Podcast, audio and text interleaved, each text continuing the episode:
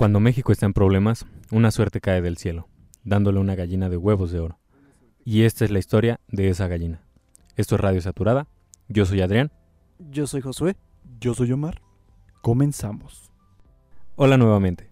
Como ya escucharon, México tiene esa suerte de encontrar algo que evita muchos más problemas.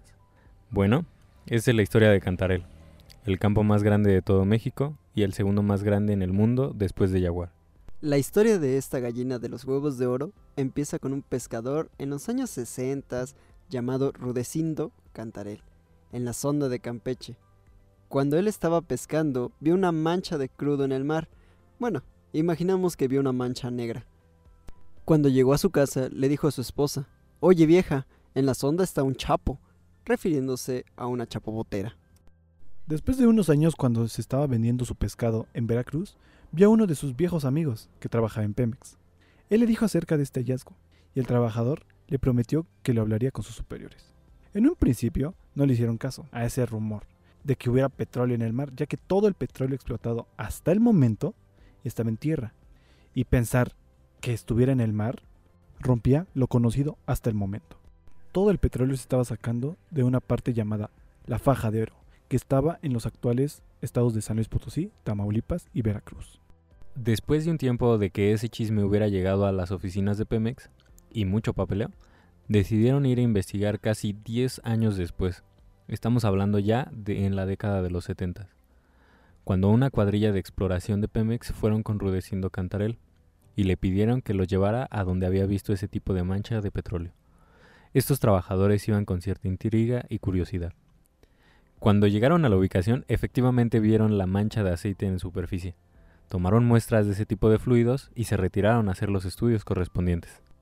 Ese fue el primer contacto con la zona con mayor producción durante los siguientes años, y la empresa Petróleos Mexicanos, Pemex, después de distintos análisis geológicos y de fluidos, se estimaron que su roca generadora era una brecha del Cretácico superior. Una brecha es una roca cuyas características son las siguientes. Sus granos son muy grandes y deben estar unidos por una matriz, o sea, deben estar cementados. En este caso, el cemento es a base de carbonatos. Todo esto nos dice que la cantidad de carbono orgánico total en dicha roca era muy alta. El dato se usó para determinar la cantidad de reservas de 17 mil millones de barriles de crudo y 8 millones de millones de pies cúbicos de gas. Es una cantidad asquerosamente grande, llegando a aportar el 37% de la producción nacional en sus buenos años. En honor a Rudecindo Cantarel, inmortalizaron su nombre en este complejo, que a nuestro parecer fue el salvador de un país. Muchos años después, cercano al siglo XXI, se empezó a inyectar nitrógeno para mantener la presión, y que su gasto fuera mayor.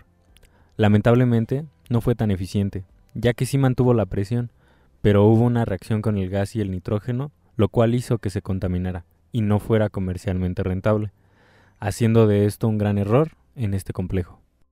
En la actualidad, en Cantarel se quema más gas del que es producido, además de que Cantarel ya dio su pico máximo de producción, lo cual significa que va a estar cayendo y dando menos aceite en los últimos años. Van a ser sus últimos respiros. Por el contrario, el complejo Kumalup-Zap es el mayor productor de aceite en la sonda de Campeche, con una producción promedio de 843 mil barriles por día. Lo único que me queda decir es gracias por todo y perdón por tanto. Opiniones acerca de Cantarel. Omar cree que lo que pasó en Cantarel fue el error más grande que pudo haber ocurrido en la industria petrolera, yo pienso que no es así. ¿Por qué? Porque en esos tiempos la crisis en México estaba súper brutal. Nos estaba comiendo viva la inflación. Se necesitaba extraer lo máximo posible de petróleo para poder salvar al país. Entiendo que necesitamos sacar el mayor provecho de este yacimiento, de este gran descubrimiento, pero ¿por qué saquearlo? ¿Por qué robarle todo lo que tenía? ¿Por qué no optimizar, que para eso estamos, para optimizar y generar aún más ganancias, no hacer experimentos de los cuales nos tenemos que arrepentir tiempo después. Pues en verdad sí era necesario el dinero, Con ese dinero se construyeron escuelas, hospitales, hubo un boom, de hecho, si nos metemos a revisarlo, hubo un boom en, la, en el crecimiento económico del país y también hablando de infraestructura. Lastimosamente todo se concentró en la Ciudad de México, pero oye, sin Cantarel no lo hubiéramos logrado. Entiendo este punto. Se necesitaba dinero desesperadamente, pero si hubieran pensado un poco a futuro, que es lo que en estos casos ya se está viendo, que es aprovechar la mayor cantidad de recursos no renovables, mi punto es que se pudo haber usado otro método para mantener la presión, no inyectarle nitrógeno, ya que por falta de estudios, tiempo o desesperación se contaminó ese gas. Digo, el gas se vende muy barato, pero a comparación del aceite, que es lo que en teoría nos interesa, se perdió aún así mucha cantidad de dinero ya que a pesar de que es barato en grandes cantidades, es una gran cantidad de dinero que se pudo haber usado en escuelas, hospitales. O sea, sí, te comprendo, pero el problema es que no había tiempo. Ya era sacarlo, era urgente. Se necesitaba salir de la crisis económica.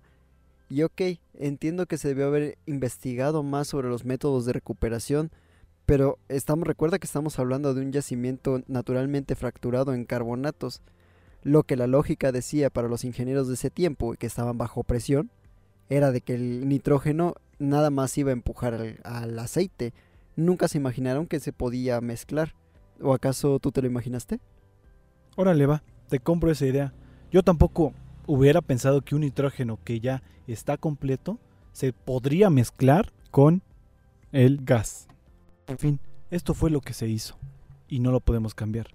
Lo que nos toca es ver a un futuro mejor, implementar y estudiar diferentes métodos de recuperación. Sigo diciendo que fue un error. Que no, Omar, que no. Que sí, sí fue un error. A pesar de las prisas, sí fue un error. Te estoy diciendo que era necesario, hombre. Tanto pelear por el pasado que se olvidan del presente. ¿Y tú, qué te metes, Adrián? Nuestro reto es optimizar, innovar, emprender y cualquier otro sinónimo que se les ocurra. Y ese es el trabajo que deberán hacer nuestros futuros ingenieros. ¿Entendieron? Confiamos en ustedes.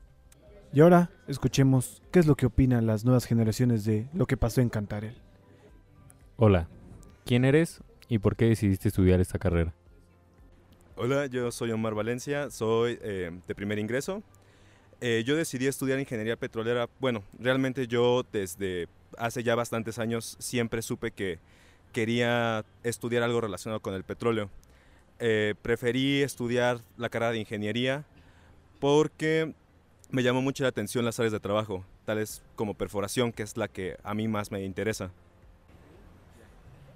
Buenas tardes, mi nombre es Azucena Espinosa Cruz, yo soy alumna de primer semestre.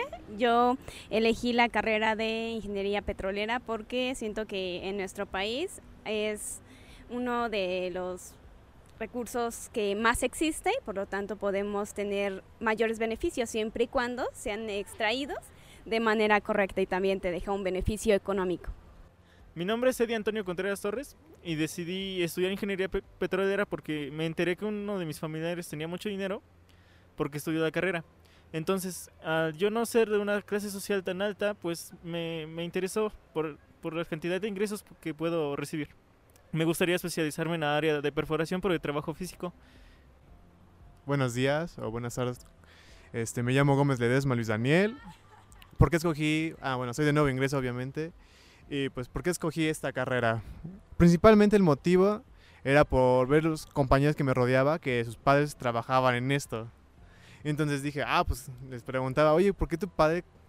Bueno, en un tono muy ameno aquí es porque tiene mucho dinero, ¿no? Y me preguntó, no, ¿qué estudia petrolera? Bueno, estudió petrolera. Dije, ah, qué interesante. Entonces me empapé de eso y dije, no, pues de aquí soy. O sea, realmente le eché ganas a todas mis materias de bachillerato. Tenía la oportunidad de escoger cualquier carrera, pero me latió más esta por el dinero. Mucho gusto. En base a lo que sabes sobre Cantarel y en lo que escuchaste en este podcast, ¿Pueden decirnos cuál es su opinión? ¿Están a favor o en contra? respecto a esta pregunta, yo considero que habría sido mejor racionalizar más el, el- la extracción del hidrocarburo, porque independientemente de que echaron a perder eh, el pozo, la economía de México se desestabilizó mucho cuando el precio bajó bastante.